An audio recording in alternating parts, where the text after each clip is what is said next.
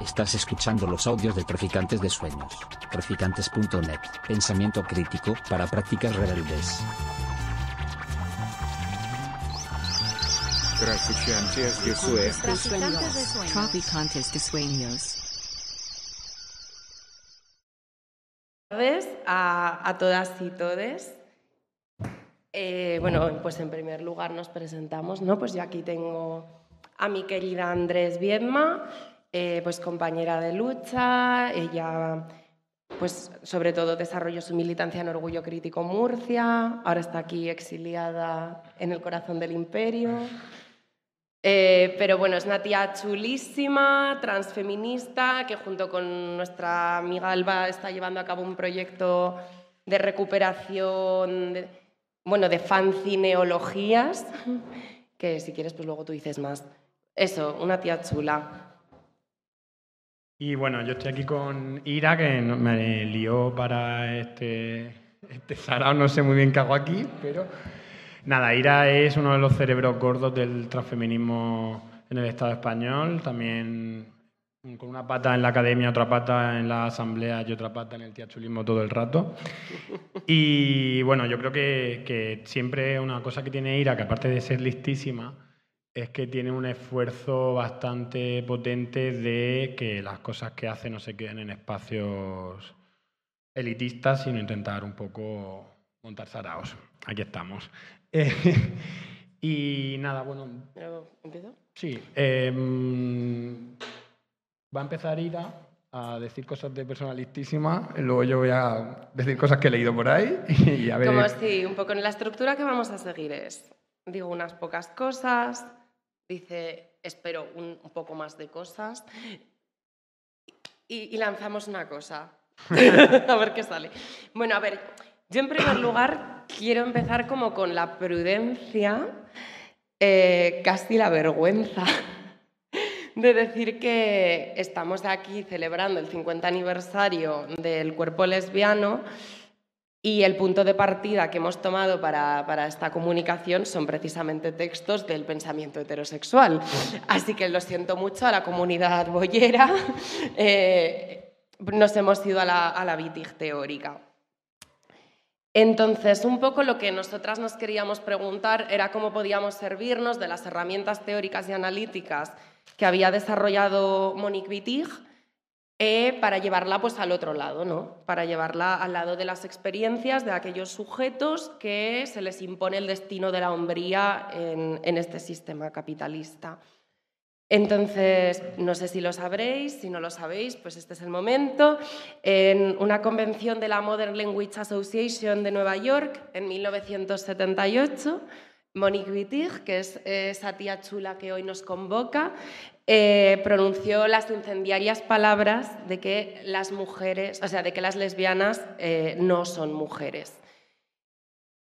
Esto se fue complementando unos añitos más tarde a partir de su propio desarrollo teórico. Entonces, voy a comentar muy brevemente cuáles son un poco las ideas de Wittig que, que creemos que pueden ser movilizadas, que pueden ser articuladas desde otros lugares. Eh, en el que probablemente sea uno de sus ensayos teóricos más conocidos, No se nace mujer, eh, la feminista materialista retoma esa tesis crítica de Simone de Beauvoir, pero se sirve de una elipsis, ¿no? Ese se llega a serlo ya desaparece de la frase. De esta manera, eh, estaba abriendo el camino a una ruptura, que era como no se nace mujer y tal vez no haga falta llegar a serlo, tal vez ni siquiera tengamos por qué devenirlo. Eh, en este sentido es por lo que decimos que Monique Wittig, eh, como filósofa, fue pionera en afirmar que la liberación de las mujeres requería dejar de encarnar esa categoría. Como que de alguna manera podríamos decir, utilizando igual un lenguaje un poco posterior, que la liberación de las mujeres requería la abolición de la categoría mujer o la abolición del género.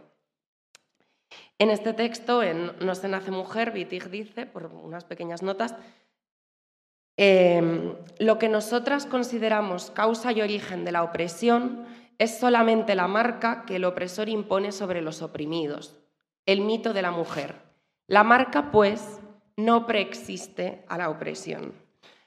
Así vemos como pues, las categorías sexuales, así como el binomio hombre-mujer, para Wittig no son un destino, no son biológicas, no son naturales, sino que son profundamente políticas. Pero nuestra amiga eh, sí que encuentra un lugar específico, podemos convenir, de resistencia, incluso algo que va más allá de la resistencia, de huida a este destino político y pues spoiler, era el lesbianismo. Pero el lesbianismo en Wittig tiene que ser entendido con muchos matices y con mucha apertura de mente. Va mucho más allá de sujetos mujeres que se sienten atraídas o comparten placeres por otros sujetos mujeres. ¿no? Eh, es, es, un lesbianismo no binario, podríamos decir, que tiene mucho más que ver con dejar eh, liberados los flujos del deseo, de, liberar las regulaciones de los cuerpos. Entonces, en este sentido, ese lesbianismo no binario, por ponerle esa categoría, para Wittig supuso un túnel de huida de la categoría mujer.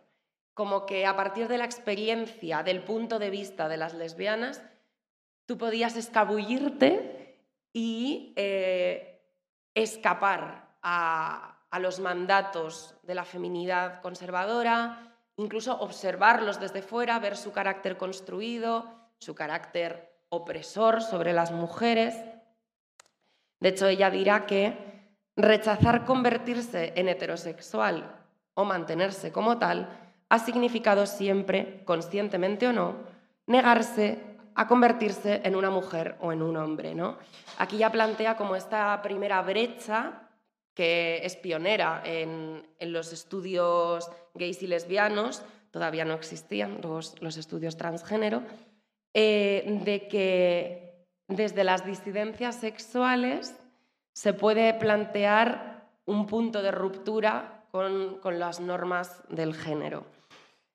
Eh, entonces, una vez he presentado, quería hacerlo muy brevemente, como estas ideas clave que nos da Wittig, Wittig les enseñó a toda una generación de vivolleras, de buches, de transmasculinidades que podían desertar de ese destino impuesto, que no tenían por qué llegar a ser mujeres. Creo que si hay una novela que refleja a la perfección y con una inmensa cantidad de belleza esto, es Stone Butch Blues de Leslie Finberg. Eh, también está el libro que Lucas Platero hizo sobre el lesbianismo. Entonces vemos como que gracias a Wittig y a muchas otras autoras, pero teniendo la semilla en esta Guin Rouge, em, las políticas lesbianas siempre se han entendido prácticamente como indiferenciadas o en eterna camaradería con las políticas transmasculinas o con las políticas que, tuviesen que ver con, la deserción de la feminidad. Y sin embargo, lo que venimos a plantear es que creemos que por múltiples razones, por muchas contingencias históricas, esto no ha sucedido desde el otro lado. Entonces, en una coyuntura muy distinta, pero manteniendo toda su vigencia política, nosotras veníamos a presentar la tesis de que las maricas no somos hombres. ¿no? Esta palabra marica, eh, derivada ya en sí de María, de la feminización, es una injuria que nombra a todos aquellos cuerpos, lo elijan o no, que por mandato social deberían haber naturalizado la virilidad en sus carnes, y yo añadiría, y con esa virilidad, el modo de producción capitalista, pero que no han podido o no han deseado, o una parte de ambas, alcanzar este destino. De manera que sus propias vidas operan como una desnaturalización del destino hombre como una desnaturalización del binarismo. Mm, y hay una larga lista de términos que, nombran este mismo pecado capital, ¿no? Mariconas, afeminadas, plumosas, invertidas, locas, zarasas, bujarras, mariposonas, que serían distintas palabras para nombrar una misma infracción. Y esta infracción es la de no ser un hombre de verdad. Como veremos, la gracia es que lo que nosotras queremos exponer es que nadie es realmente un hombre y una mujer de verdad y cómo podemos movilizar ciertas experiencias de los márgenes, pues un poco eh, como, bueno, como la propia praxis de la deserción militar, ¿no? Como una seducción antinormativa a renegar, a traicionar eh, lo que se nos ha impuesto. Eh, aquí yo quería añadir que yo creo que estamos en lo cierto si vemos que todas esas mismas alianzas torcidas que se habían establecido entre las transmasculinidades y las políticas Bollo no han sido igualmente posibles, al menos recientemente, estos últimos 20 años, entre las realidades maricas y lo que podríamos llamar las realidades transfemeninas. Eh, no en vano, ¿no? También hemos encontrado sectores del feminismo, herederos del feminismo cultural, muy beligerantes contra la transfeminidad. Esto también hace que podamos replegarnos en una visión más identitaria, que queramos construir mayores refugios en torno a nuestras experiencias vitales. Pero lo cierto es que yo considero que se están rompiendo lazos de solidaridad muy fuertes eh, en el momento en el que podemos pensar que una marica plumosa, una mujer trans, una persona transfemenina no binaria e incluso una persona que se nombra como cisetero pero que definitivamente está muy mal hombredeada, no forman parte de una misma experiencia política y no, no, están, eh, no pueden unir hombros contra una misma forma de opresión. Yo estaba pensando, por ejemplo, en una asociación, no voy a decir nombres, eh, radical de la ciudad de Barcelona, que sacó un cartel hace un par de años eh, era una asamblea trans y ponía cis maricas no. Y ponía maricas con K, ¿no? Es que ya no eran ni cis gays. Y claro, yo pensaba, jo, por un lado, las luchas contra el binarismo que estamos desarrollando nos han permitido conquistar, arrancarle al poder biomédico de la psiquiatría formas de transitarnos, formas de habitar nuestros cuerpos mucho más libres, mucho más despatologizadas, hasta el punto de que el recorrido y la experiencia en la esfera pública de una persona que se nombra como trans no binaria y una persona que se llama como marica es la misma y sin embargo aquí se están prohibiendo la entrada a espacios que tienen que generar redes de resistencia colectiva. Entonces creo que por un lado esto está suponiendo una fractura de lazos de solidaridad y por otro creo también que el hecho de de no estar pudiendo aglutinar una misma experiencia política de todas las personas que hemos huido de un destino impuesto, sea cual sea, como diría Susan Stryker, nuestro destino, sea cual sea nuestro recorrido, no nos está permitiendo hacer eh, un ejercicio de radicalidad política con un escenario presente que a mí por lo menos me tiene preocupada que vivimos en una profunda crisis del género que probablemente no se veía desde los años 70, en el que muchísimos, muchísimas personas que han sido cadetes de hombres o que les han hecho creer que tenían que ser hombres se han replegado en una masculinidad neomachista, misógina, todo este rollo de la manosfera. Em, yo hablando en plata, y ya buscaré los matices necesarios, creo que hemos llegado a un punto en el que el capitalismo tiene tan poco que ofrecer que la única solución que hay al neomachismo es la degeneración queer colectiva, e, es decir, ni masculinidades críticas, ni masculinidades nuevas, ni leches, igual que el movimiento de insumisión militar no defendía unos nuevos militarismos o militarismos críticos, nosotras abogamos por la insumisión a, a la hombría y creemos que del mismo modo que todos aquellos camaradas que entendían que la guerra entre pueblos solo servía a los intereses del imperialismo y que estaba poniendo cuerpos de la gente pobre eh, en, mero del sumidero y, y para sufrir a cambio de nada, pues así es como nosotras concebimos el propio proceso de masculinización que está llevando a cabo el capitalismo. Entonces, yo creo que es necesario también cómo pensar esta idea de la deserción a la hombría frente al paradigma que igual hemos venido viendo hasta ahora de las masculinidades críticas, que nos parece muy interesante, es decir, que está bien que existan, o lo ha estado hasta ahora.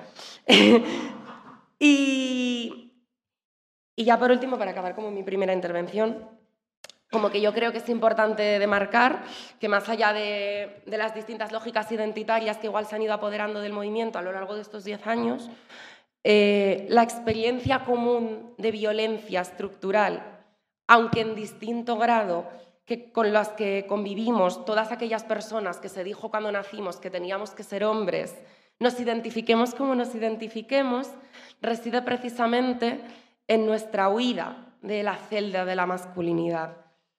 Y por tanto, no se trata de todo lo lejos que podemos llegar a congelar nuestras identidades. Aquí me gusta siempre citar a, Diego Marchante, gender hacker, porque él dice que todas las personas hacemos un recorrido a lo largo de nuestro cuerpo, hacemos un recorrido transexual, ¿no? y, y siempre dice Diego, y muchas compras. Eh, entonces, como que me gusta decir, todo lo que hemos podido llegar en la congelación de nuestra identidad, compras mediante, ¿no? Que esto también lo dice siempre Javier Sáez cuando plantea, bueno, esta, esta masculinidad silvestre de la comunidad oso, anda que no cuesta pasta cada producto, la cera de pelo, la camisa de leñador, ¿no? Entonces, también como que nos cuestionemos hasta qué punto nuestros itinerarios prístinos, estos que creemos que son cis, que son parte del orden de las cosas inmutable, nos está costando dinero ser, bueno, a mí no, pero a la gente que siga creyéndose cis de esta sala, os está costando dinero ser cis. O sea, yo le daría una vuelta. Eh, y me parece importante dejar claro que el látigo que nos azota es el mismo desde el momento en el que emprendemos nuestra vida. Y que igual las políticas trans o las políticas maricas, eh, sobre todo las políticas trans hasta ahora, se han encargado en politizar, no en balde, ese momento de llegada, ese destino de la transición. Eh, muy en la línea con el sueño americano, ¿no? ese destino meritocrático de has conseguido tu autorrealización, has llegado a ese punto deseado. Yo propongo que vayamos al principio, al punto de partida, como dice Rocío Jurado, eh, porque creo que en ese punto de partida es donde podemos encontrar las preguntas que nos darán las respuestas verdaderamente emancipadoras. Y sobre todo, porque cada cicatriz sobre nuestra espalda eh, es un empeño por parte del sistema capitalista para que no descubramos ni revelemos el secreto que nuestras vidas albergan, que es que huir es posible y el sistema no quiere que todos estos hombres de la manosfera sepan que huir es posible. Quiere que piensen que esa celda es su único destino, ¿no? Eh, entonces, decir que realmente no estamos solas, que ha habido muchas militantes maricas a lo largo de esta, bueno, desde el siglo XX, que se han encargado en concebir la feminidad masculina como un lugar de deserción a lo que yo llamo la cisnormalidad.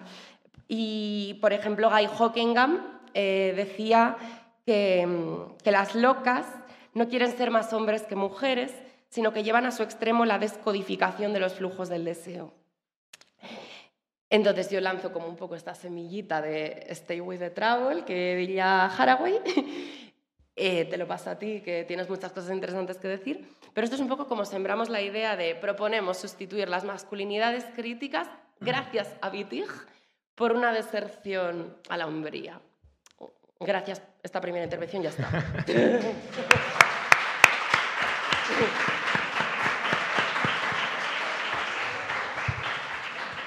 Me encanta la manera de ir a ir sembrando polémicas tan elegantemente como en su intervención.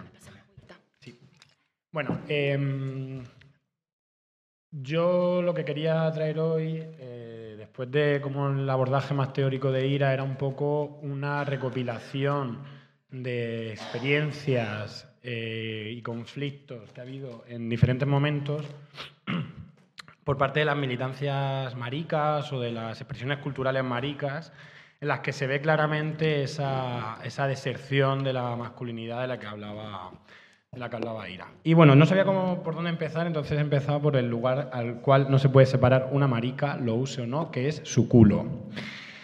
Eh, bueno, hay un libro muy interesante de Javier Saez y Sejo Carrascosa que se llama em, Por el culo, Políticas Anales, que claro, explica muy bien una de las cosas que es eh, uno de los principales tabúes que se encuentran en torno a lo marica, es decir, en torno a los hombres fallidos, es que son eh, socialmente leídos como personas, cuerpos penetrables. es decir, lo marica, una de las principales eh, afrentas que hace al sistema sexogénero y a la moral, son que son cuerpos penetrables, que luego a lo mejor no lo son, porque cada una luego dilata o no, pero como conceptualmente son cuerpos penetrables. Y claro, decían eh, Sejo y Javier en, el libro que la penetración anal como sujeto pasivo está en el centro del lenguaje, del discurso social, como lo abyecto, lo horrible, lo malo, lo peor. Ser penetrado es algo indeseable, un castigo, una tortura, un acto odioso, una humillación, algo doloroso, la pérdida de la hombría. O sea, la pérdida de la hombría empieza por el culo. Y precisamente en ese libro citan a- tienen esta cita de, de Bersani que dice, ser penetrado es abdicar del poder. Y aquí se plantea una cosa muy interesante. Mientras, o sea, esta deserción de la hombría, claro, aunque utilicemos a Wittig, es diferente porque cuando una, la lesbiana de Wittig deserta de la, de la feminidad, de la mujeridad, deserta de la posición de oprimida, pero es que cuando eres una marica desertas de la posición de opresor, es decir, desertas de la hombría y por tanto de una serie de privilegios patriarcales. Y al poner el culo, como decía Lemebel, yo no pongo la otra mejilla, yo pongo el culo, compañero, y esa es mi venganza, em, en esa puesta del culo hay una renuncia consciente y voluntaria de los, privilegios patriarcales. Em, y bueno, yo quería hacer como... no, esto es... Si hay historiadores en la sala, lo siento. Eh, como una especie de mini recorrido de la sodomita a la marica y de la marica al gay. Me explico. Eh, realmente las nociones que tenemos en torno a, lo marica, lo gay, lo- la homosexualidad, sí, ese término que ya estamos un poco, todas como aburridas de ese término, eh, claro, realmente son nociones que surgen en el, en el, en el siglo XIX el siglo XX con el capitalismo industrial. Realmente las nociones de hombre y de mujer que se tienen hasta ese momento eh, son totalmente diferentes y por tanto la- las nociones de disidencia de ese sistema también son diferentes. Bueno, recomiendo a toda la gente que trabaja a la moderna, que una persona, eh, Juan Pedro Navarro también, mi ex. eh, Joder, he vivido cuatro años con él, pues yo qué sé. Eh, no, gente que trabaja el tema de la sodomía es muy interesante porque ahí se pueden ver cómo hay una genealogía de lo marica que previamente es lo sodomita, el pecado nefando, lo no nombrable, ¿no? Y, pero lo que sí que quería traer es cómo eh, a lo largo del, ya del finales del 19, principios del 20, sí cuando se empiezan a formar en las ciudades esas subculturas, esas comunidades eh, en torno a las disidencias y ahí es donde se empiezan a construir esas culturas de lo marica, entendiéndolo como lo entendemos ahora. Y quería traer este poema de Lorca porque me encanta, por dos cosas, porque es precioso y otra porque soy un marica sureño de Murcia, que dice que habla de el mariquita se peina en su peinador de seda, los vecinos se sonríen en, sus en sus ventanas postreras. El mariquita organiza los bucles de su cabeza, por los patios gritan loros, surtidores y planetas. El mariquita se adorna como un jazmín sin vergüenza, la tarde se pone extraña de peina y enredaderas. El escándalo temblaba rayado como una cebra, las mariquitas del sur cantan en las azoteas. Claro, aquí realmente se ve muy bien que la identidad marica, mucha- sí, hay una gran parte que se asocia a las prácticas sexuales con unos códigos y unos espacios, como el cruising, el cancaneo, la- las saunas, todos esos espacios pornotópicos, el trabajo sexual, los chaperos. Hay una cultura en torno a, la sexualidad muy fuerte, pero lo marica va más allá y es una identidad propia y muy, muy, muy ligada, evidentemente, a la pluma. Eh, la pluma como, como, como dispositivo eh, de expresión que, claro, eh, realmente esas comunidades maricas, lo que pasa, y es lo que quería traer sobre todo, que hay un proceso a partir, bueno, a partir, todos lo sabemos, ¿no? Eh, Stonewall, eh, el inicio del movimiento LGTBI, la Frente de Liberación Homosexual en diferentes países, se empiezan a romper las barreras de la invisibilidad, se empieza a organizar políticamente las comunidades y a tejer redes de acción política. Y eso nos trae unas mejoras en nuestras vidas que todas conocemos, pero claro, también hay unos procesos de asimilación, sobre todo también a partir del giro neoliberal en los años 70, que empieza a convertirse lo marica en lo gay, entendiendo, ¿me entendéis, no? Cuando digo lo marica en lo gay. Se decía gay en ese momento, pero me estáis entendiendo lo que digo perfectamente. Y claro, hay unos conflictos muy fuertes dentro de los movimientos políticos, eh, eh, como unas fracturas muy fuertes que a mí me gustó mucho en el Maricornes. Eh, Julen Zavala, que es una marica y militante histórica de EGAM, de Euskal Herria, que titulaba su charla, bueno, era una charla sobre la trayectoria política de la coordinadora de Frentes de Liberación Homosexual en el Estado español, del 79 al, no- al 98-99, y la charla era muy interesante porque se llamaba Encuentros gays y desencuentros maricas, es decir, cómo hay una serie de fracturas en los movimientos que vienen de este conflicto que, que ahora vamos a ver. Bueno, Lemebel, voy a citar muchísimo a Lemebel, ¿vale? Eh, Lemebel decía que se puede constatar la metamorfosis de las homosexualidades en el fin de siglo, del siglo XX. La disfunción de la loca sarcomida por el SIDA, pero principalmente diezmada por el modelo importado del status gay, tan de moda, tan penetrativo en su tranza, su tranza con el poder de la nueva masculinidad homosexual. Claro, hay un, hay un proceso de transformación y asimilación de lo marica hacia lo gay que, eh, bueno, ¿entendéis de lo que hablo? Esos procesos de construcción de un modelo de consumo basado en una eh, figura del hombre homosexual, no marica, el hombre gay de ciudad urbanita con estudios superiores, que, es útil al capitalismo en tanto nicho de consumo, en tanto proceso de desactivación de las militancias políticas y de control y asimilación de aquellos movimientos que están poniendo en jaque el sistema sexogénero. Y entonces, ¿qué pasa? Que dentro de los movimientos o de la militancia queer, transmarica, bibollera más crítica, hay una crítica directa, como esta del MBL, a que eso está pasando. Y bueno, resulta muy interesante, por venir aquí a Madrid, que aparte me ha hecho mucha ilusión porque está el fanzine original ahí fuera, eh, los fanzines de la Radical Guy, unos textos increíbles que de verdad son... Y hay un texto de Paco Vidarte en, el cuarto número de, un plumazo, el, fanzine de la Radical Guy, que se llama de maricas y vampiros. Y ese texto es muy interesante porque lo que habla es, problematiza el concepto de visibilidad. ¿no? O sea, hay un momento en el que, años 80, años 90, eh, todo el activismo se focaliza en volverse visibles, o sea, salir a las calles, salir de los antros, salir de las saunas, salir de los cines y visibilizarse. Y de repente dice Vidarte, espérate que lo mismo estamos cagándola. Y entonces dice, ¿Qué le pasa a una marica que no contenta con su pluma, con manifestarse por la calle gritando hasta desgañitarse, con mostrarse en público tal cual es, con responder a cuantas agresiones se le hacen a lo largo del día, decide hacerse visible, siempre en el sentido restringido que le hemos venido dando al término, o sea, esta idea mm, crítica con la visibilidad? Dice salir a la luz, ponerse ante los focos televisivos para ser entrevistada en profundidad o ser contemplada bajo el brillo infamante de la ley de parejas. Quien antes era una petarda despendolada, eh, se ve transformada en un aséptico homosexual producto de marketing, listo para su comercialización, tolerado, bien visto, casado, con hijos, con derecho a herencia, arreglado y elegante, pero sin pintarse un ojo. Preferiblemente intelectual de carrera o, en su defecto, empresario, sino artista de renombre o estrella de lo que sea. Claro, esta fractura entre lo, entre, lo, gay y lo marica realmente lo que señala es la asimilación capitalista del sujeto marica para convertirlo en un consumidor o en un empresario o un agente gentrificador, como bueno, aquí está Nacho, que lo, su libro maravilloso sobre Me Checa. habría encantado Nacho, un gentrificador. No. un ejemplo claro. Y, y claro, al final eh, se generan unas jerarquías entre ese gay válido y la marica que no lo es. Y esto, vuelvo al Emebel, eh, dice, separando en estratificaciones de clase a locas, maricas y travestis de los acomodados gays en su pequeño arribismo traidor. Lo gay se suma al poder, no lo confronta, no lo transgrede. Propone la categoría homosexual como regresión al género. Y esto es muy interesante porque al final lo de proponer la categoría homosexual como regresión al género es porque realmente en, la categoría homosexual, así entendida, de hombres que le gustan los hombres, o sea, afianzamos, apuntalamos la hombría y también la feminidad en el caso de, de las sáficas. Y simplemente somos hombres a los que nos gustan los hombres, uy, que nos gusta un poco bailar y jiji, jaja, qué gracioso, pero no hay, una, no hay un cuestionamiento real al sistema sexo-género. Dice, lo gay acuña su emancipación a la sombra del capitalismo victorioso. Apenas respira en la horca de su corbata, pero asiente y acomoda su, tras- su trasero lacio en los espacios coquetos que le acomoda el sistema. Un circuito hipócrita que se desclasa, que aquí vuelve también a aparecer un concepto muy interesante, para configurar otra órbita más en torno al poder.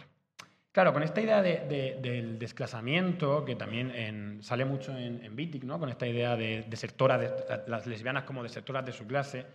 Claro, eh, lo que pasa aquí es que maricas, que eran desertoras de su clase, se- revierten ese proceso para reincorporarse a las filas de la hombría como una nueva masculinidad tolerada y aceptada en ciertas esquinas del sistema.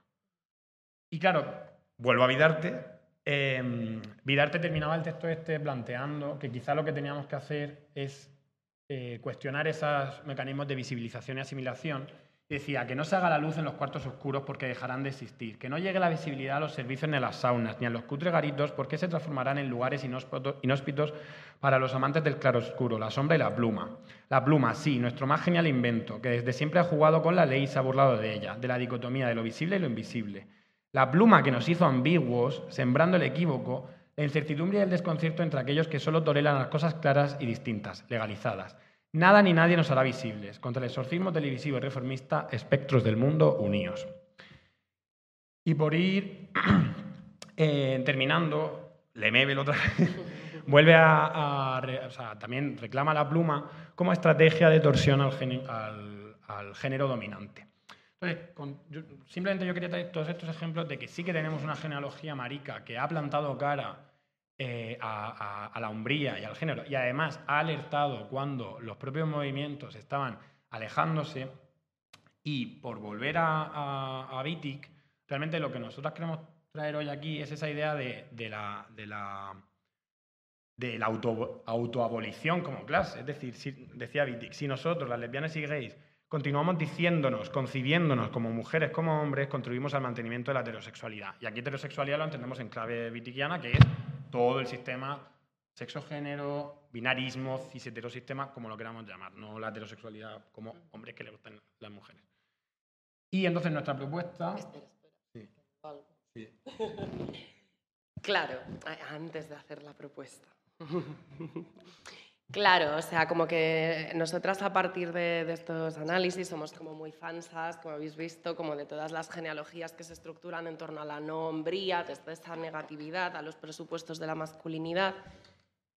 Y yo hay una pregunta, por lo menos, que, ¿qué es esto? Yo hay una pregunta que me he hecho muchas veces, que, mm, que igual sería como probablemente sí, me lo permito decir, como una de las críticas que se le podrían hacer a las propuestas utópicas más interesantes de Paul B. Preciado, que es esta idea de cómo podemos articular semejante idea de la insumisión de la hombría, bueno, pues en un mundo heterocapitalista en el que muchas veces eh, tu comunión con la hombría y con la cisnormalidad eh, son tu peaje de supervivencia. Y, en ese sentido, eh, de hecho, Huelga decir que un- una de las grandes limitaciones históricas que estamos viendo en todos los movimientos que tienen que ver con las masculinidades críticas es que acaban definiendo un espacio elitista pues, de persona que ha hecho bellas artes o estudios culturales. Definitivamente no está siendo masivo, ¿no? Entonces yo le estuve dando muchas vueltas, también gracias a estar teniendo conversaciones con compañeras de EGAM que hemos mencionado, porque lo cierto es que tanto EGAM como la Radical Guy tuvieron una serie de conversaciones muy fructíferas políticamente en torno a la deserción a la hombría. Y yo considero que aquí en el Estado español tenemos una genealogía propia muy interesante, perdón por decir esto, pero en particular en Iruña y en Zaragoza, que, mm, que tenía que ver con precisamente la insumisión a la escuela de producir hombres que fue el ejército, ¿no? El caso es que vimos cómo durante una década se estuvieron estructurando una serie de redes de apoyo súper fuertes, a veces incluso dentro de las propias prisiones, que llevaron a que muchos hombres eh, desertasen y literalmente dijesen no a lo que les volvía hombres. O sea, habréis escuchado muchas veces ¿no? esta frase de la mili te hacía un hombre o habréis visto la desafortunada intervención de Pablo Iglesias intentando insultar a Bascal comparándole con Paca la piraña. Pero me parece un ejemplo muy valioso precisamente porque si le echamos imaginación política, yo creo que podemos hablar de toda la genealogía de la insumisión militar como la puesta en práctica de una política queer más masiva que hemos conocido en nuestra historia reciente. Una política queer que no iba de un sujeto minoritario, que era verdaderamente expansiva, y cómo podemos reaprender de toda esa genealogía que además, gracias a compañeras de, tanto de aquí de Madrid como de Iruña, como podían ser las compañeras de la RADI, eh, gracias a, a una Luisa Amor, gracias a José de Cádiz o en, o Iruña, que eran maravillosas, desarrollaron su propia política que llamaron la insumisión marica, con K. Y empezaron a colgar estos carteles de maricón, pasa de la instrucción. Y ya en esos textos, que hay algunos fanzines muy chulos, hay un fanzine que se llama Agora Insumisio a Marica, que está, son típicos archivos que tienen estos colectivos, iban desarrollando su propia propuesta teórica y política de cómo unir el propio movimiento de deserción a los ejércitos imperialistas con la deserción a, la construcción cis-heterosexista del, del hombre. Entonces, yo creo que es necesario que podamos volver a pensar en estos términos, cómo estructurar un movimiento amplio en el que yo estoy convencida, las personas con pluma, las transfeminidades, podemos ser eh, auténticas escuelas de libertad para los rehenes de la hombría, pues aprendiendo no de los cursos de nuevas masculinidades, sino del movimiento de insumisión militar. Entonces, ahora te paso la palabra. Claro. mm, Ah, bueno, claro, y que, y que para eso lo que hicieron las compañeras en los años 90 y creemos muy importante seguir haciendo es precisamente poder desarrollar saberes colectivos en torno a esa experiencia de deserción. Entonces, Entonces, ah, eh, nosotros lo que, lo que queremos proponer, porque claro, a Ira y yo nos ponemos a hablar en un tren Madrid-Murcia, Murcia-Madrid, no me acuerdo. era largo, ¿eh? Era largo ese tren, sí, Murcia. y, y entonces, un poco lo- la cosa es que, vale, todo esto está muy bien, pero ¿cómo articular algo? Pues la propuesta que traemos es, eh, un o sea, queremos sacar un fanzine colectivo, entonces lanzamos aquí la propuesta. Y bueno, eh, también empezó, una, esto es una movida mía que me dio, que era que hackeando los carteles de la CNT, de la guerra civil, eh, mariconizándolos realmente, lo que queremos es llamar a nuestras camaradas maricas con nosotras a, la huelga de la masculinidad, formar un piquete marica y lanzar nuestros pasquine- pasquines en las barricadas del género. Como la BITIC, somos desertoras de nuestra clase y abogamos por la autoabolición de la hombría. Vamos, que pasamos total de ser hombres. Igual que nuestras ancestras de la Radical Guy, somos insumisas al servicio militar del género. Igual que nuestra coliza favorita, Les Mebel, nosotras no ponemos la otra mejilla, ponemos el culo, compañeras. E igual que Miguel de Molina, no decimos gay, decimos maricón, que suena bóveda. Y entonces nos hemos sacado esto con varias amigas, también gente que conocemos, militantas, no- gente que escribe o gente que, que- que hace cosas. Y entonces, como grupo motor, pero esto se va a abrir, eh, hemos montado el Frente Revolucionario por la Autoabolición de la Hombría. Que esto es un poco colectivo, que decía Ira, es un colectivo situacionista. Básicamente es un colectivo efímero para sacar un fanzine. Entonces, eh, las próximas semanas sacaremos en esta cuenta, cuenta de Instagram que hemos abierto ya una, buscarla. Sí. Eh, una convocatoria de textos, imágenes, eh, colas, poesía, lo que sea, para o sea, como pensar con más gente, pensar colectivamente en torno a, a estas experiencias de huida de la hombría y que ya que vamos a dar esta charla no se quedase en una charla, sino que luego pues hiciéramos algo. Y nada, eso, que esperamos que se sume gente, es verdad que nosotros ya hemos ido como contactando con... Se queda abierto el frente. Sí. y nada, que muchas gracias. Gracias.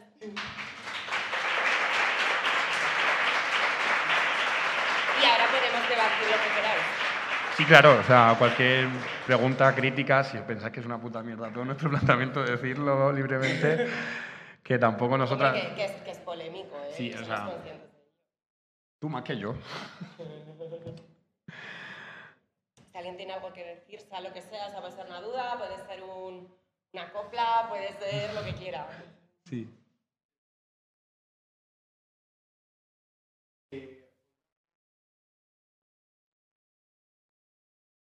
Hay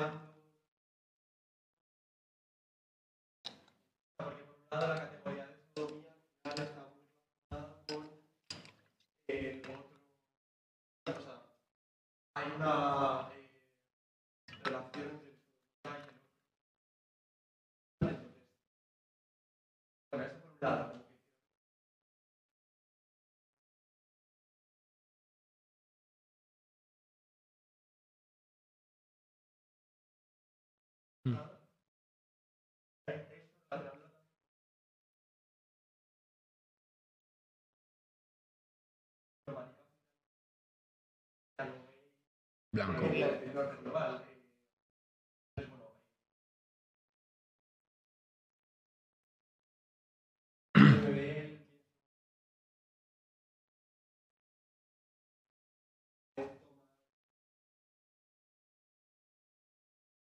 Thank you.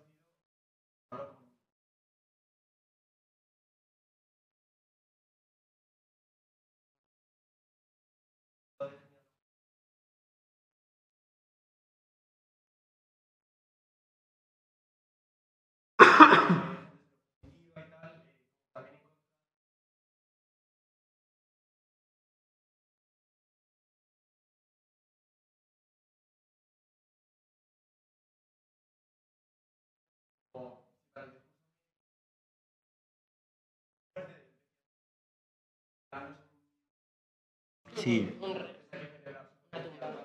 Sí.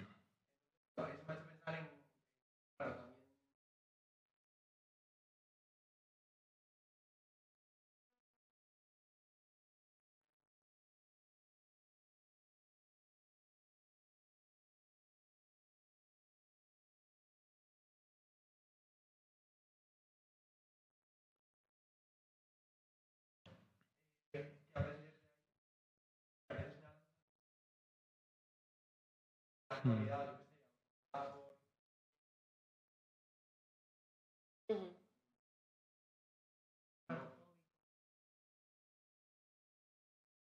Em, o sea, yo con lo de em, esa distinción entre lo marico y lo gay, que tiene también un, un eje totalmente racial y colonial, o sea, que Lemebel en, en el libro de Poco Hombre lo habla un montón, ¿no? Porque em, tiene todo el rato la idea de lo gay como sujeto importado a Latinoamérica, Chile concretamente, desde Estados Unidos, frente a mm, las, digamos, las maricas autóctonas, vamos a decir, que son las, las colizas, las putifruncis y todas esas palabras tan chulas que tiene el MBL para describirlas.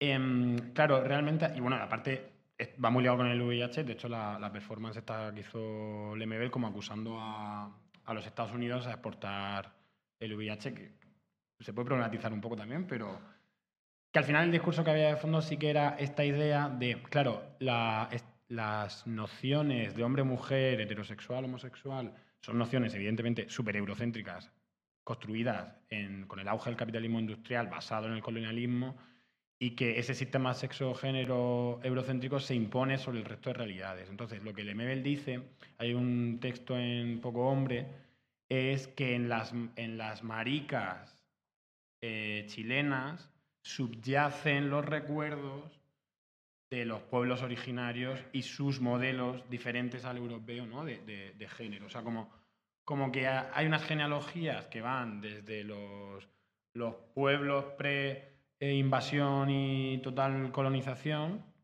hasta esas maricas que se empiezan a deshacer en los años 80, 90, cuando eh, la disco gay empieza a sonar, ¿cierto? O sea, como, como hay un proceso como de colonización cultural también. Entonces, claro, yo eso, pasándolo aquí al Estado español, claro, es que a veces yo creo que nos pasa un poco em, que a veces nos gusta sentirnos como muy colonizadas respecto al mundo anglo, pero como que hacemos ahí una trampilla como para olvidarnos de que nosotras somos las colonizadoras ¿no? de, toda Latinoamérica. Y a ver, sí, yo, yo sí que creo que puede haber ejes ¿no? de, de importación o de imposición de modelos anglos en el activismo y la militancia y en nuestra conceptualización de lo marica, pero ah, creo que creo que incluir el eje colonial o racial en esta, en esta dicotomía marica-gay ya, lo- o sea, ya se ha hecho y no sé si nosotras podríamos hacerlo como en el eje anglo-hispano. No sé si me estoy explicando. Y tú responde a lo otro, guapa. No, no, voy a responder a todo. Ah, genial, mira. Bueno, muchas gracias por la pregunta. ¿Quieres intervenir antes? No, no, no, le, he dicho muchas gracias por la pregunta solo. Pero, em, sí, a ver, en la línea de, de lo que ha dicho Andrés, ¿no? Yo creo que hay un texto clave que... ¿Cómo se traduce al castellano? Bueno, que es este texto de María Lugones en el que se presenta el sistema sexogénero como aparato colonial. Creo que precisamente a través de este texto, o de, y ahora conectaré con esta tradición que son las feministas chicanas, pero creo que en el texto de María Lugones queda muy claro, o sea, ya no es que tengamos que tener presente la cuestión colonial en el movimiento de insumisión de la hombría, es que la propia categoría de la hombría es un producto colonial, ¿no? Y, y ella te explica cómo se, se va imponiendo sobre los pueblos originarios y sobre sus cosmogonías, eh, en lo que ahora llamaríamos Aviala, eh, lo que después se, incrustaría en la Europa victoriana eh, y, más binarista, porque de hecho, eh, si leemos ciertos textos del marxismo queer incluso el texto que tiene Javier Ugarte sobre la inversión, Em, antes de la empresa colonial y antes del desarrollo fordista del capitalismo, la propia clase trabajadora no seguía eh, los cánones de la hombría ni los cánones sexuales.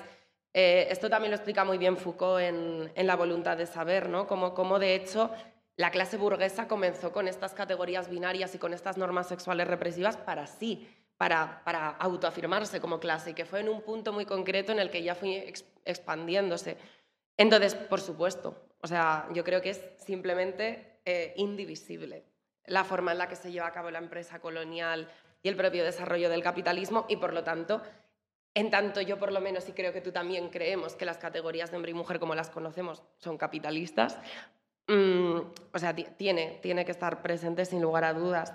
Esto me lleva un poco a lo que comentabas del, del VIH. O sea, yo por un lado decir, creo que en el caso del Estado español es simplemente indivisible eh, la insumisión militar y la lucha contra el SIDA, porque son precisamente aquellos colectivos de la COEFLE que más han politizado y más han radicalizado, y mejor dicho, más se han negado a vivir el SIDA como un proceso regulatorio sobre los cuerpos, aquellos que luego eh, se suman a la insumisión militar, o sea, precisamente EGAM eh, y, la Radical Guy, igual en su día Gais Juras en Valencia. Em, de hecho, es interesantísimo un documento del debate que tuvieron internamente EGAM, eh, muy en la línea igual de lo que diría Ricardo Llamas en su día, de que incluso el activismo más queer, digamos, del SIDA estadounidense, acabó cediendo ante la idea del cuerpo, acabó eh, abandonando. Y Ricardo Llamas siempre advertía, joder, es que las maricas somos cuerpos y, y no pensemos que hemos ganado al SIDA si dejamos de ser cuerpos, ¿no?